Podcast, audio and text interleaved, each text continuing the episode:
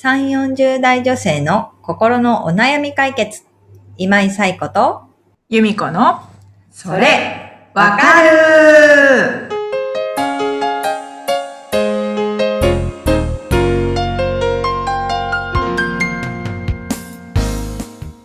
はい、ということで、えー、3月第3週のそれわかるはいが始まりました。こんにちはこん。にちは。今日はね、3月18日、うん。もう、えー私の弟の誕生日なんで、あ、おめでとうござい全然関係ます。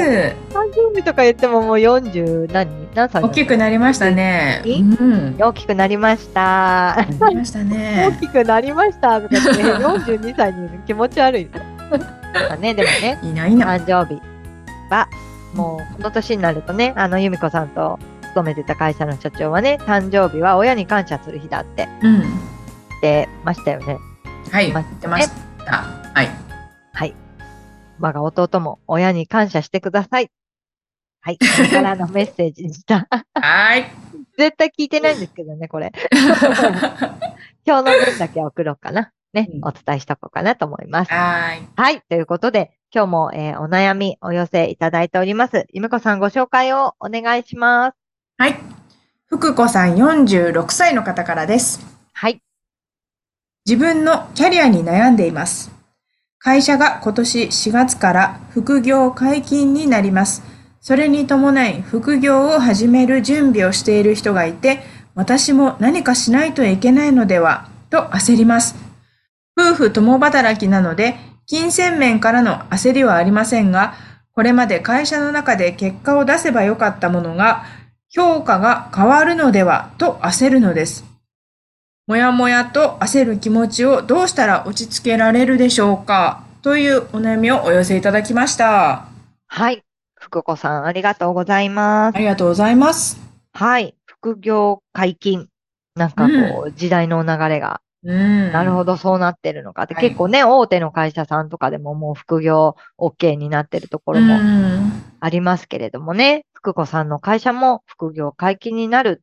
で、それに伴って、副業 OK なんだって言って、こう、準備を始めた方々がいるっていうことですよね。うんなんかそうすると、自分も、えー何かしないといけないのかなって焦ってうん。しまってるんだと思うんですけれども、ここにある、こう、評価が変わるのでは、と焦るのですってあります。まあ、ここなのかなと思ったんですね。きっと、この会社ですごくこう、努力されてきて、結果も出してきて、て評価をもらってきたからこそ、なんかその副業解禁によって、その評価が変わってしまうのかとか、ね、もしかしたら副業で何かこう実績を上げた方が、こう、何か大きなプロジェクトを任されるようになったりとか、そういうことがあるのであれば、私もしなくてはっていう気持ちになっているのかなって思うんですよね。今なんかすごくこう焦ってる気持ちがあるからこそ、冷静になるみたいなところが必要なのかなと思ったのは、うん、なんかその、本当に評価が変わるのかなっていうところをまず、こう、まあ人事部だったり、あとはこう、就業規則だったりで確認していくことは必要かなって思うんですよね。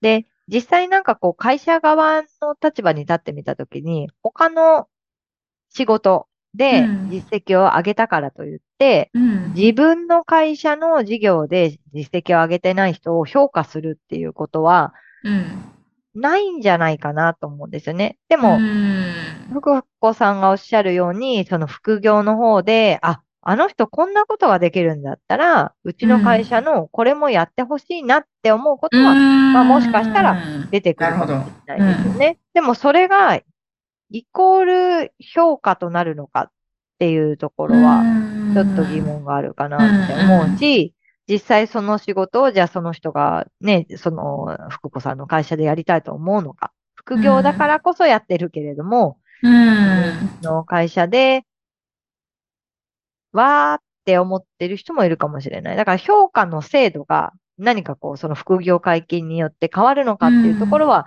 確認してもらうといいのかななるほど。思ったりもしますし、うん。で、もう一つ確認するといいのかなって思うのは、その副業解禁になったその会社の背景、まあ、時代的な背景とかいろいろあると思うんですけども、福子さんの会社の背景を知るっていうことも大事かなって思うんですよね。で、それは例えば、まあ、終身雇用っていう時代じゃもうないから、うん、もうっていうことで、なんかこう、転職していく人が増えてきてるみたいなところで、うん、その優秀な人材を流出させたくないっていうところから、うん、その転職っていう手段を取らなくても、他の仕事ってできるよっていう体制を作ることで、その流出を防ぐ、防ぐ目的があってやってるみたいなところもあるかもしれないし、えー、まあ退職金がね、今はそんなに出せませんから、老後が不安だったら自分でそういうお金を作るっていうことをやってください。うん、そこに対しては、会社としても、その副業解禁っていうことで、えー、お手伝いはします。みたいなところでやってるのかなって思う。そもしそういう背景があるんだとしたら、全然その評価には直結していかないですよね。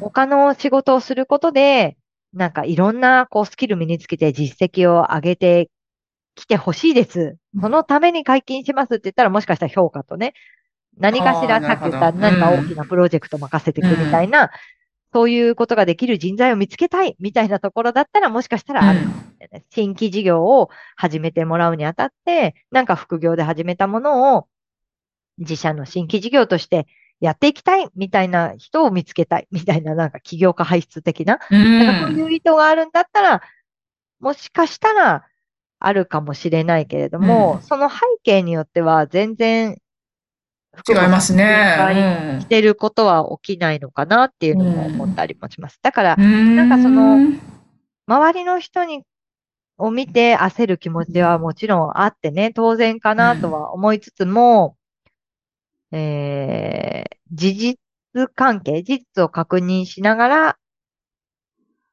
そんな焦らなくてもいいやとか、自分が思ってる不安は、ちょっと不安に思わなくてもいいのかなみたいなところの確認をしていただくといいのではないかな、というふうに思います。で、その上で、でもキャリアアップのために何かこう副業をしてみたいとか、えー、この会社ではできないけれども、自分が持ってるこのスキルを、なんかもっとこう、他のところで発揮してみたいっていうのであれば、うん、副業を考えてみる、みたいなところでいいのかなと思います。うん、なので、副業解禁になったっていうことは、すごくこう、福子さんのキャリアにとって、もしかしたら幅が広がることかもしれないけれども、うん、解禁になったからといって、やらなければいけないっていうのとはまた違うと思うので、なんかちょっと落ち着いて、自分のキャリアアップに、この副業解禁が利用できるのか、みたいなところから、うん、事実を確認しつつ、評価制度を確認しつつ、みたいなところをね、やっていただきながら整理していくといいのかなっていうのは、思いました。なるほど。うん。そうですね。ねえ。でも副業解禁って、まあ人によってはね、すごいチャンス、あ、やりたかったことができるとか。やりたかったっていう人はね。ねもしかしたらって、こう、転職をしてまではあれだけれども、ちょっと今の状況には、もやもやしてるみたいな人にとっては、すごくこう、ね、あの、利用できるというか、いい情報なのかなとは思いますけれどもね。なんかそこを別に考えてなかったっていう人にとっては、特に変わらないっていうことでもあるのかなと思う。うん。ね、その上で、その福子さんがその評価体制とかでね、不安があるんだったら、事実確認をした方がいいと、いうことなんですね。ね。そう思いました。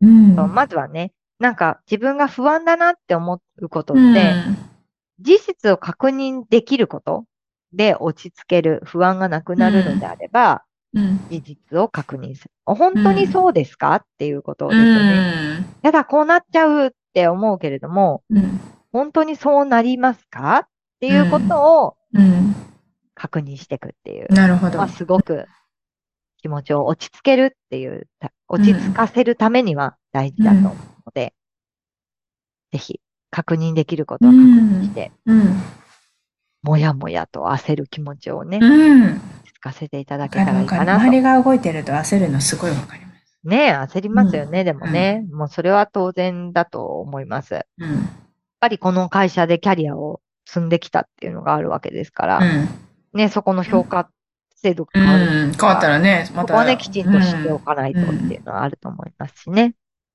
うんうん、ぜひぜひ、ちょっとやって取り入れて、まず実確認からして。はい。はい。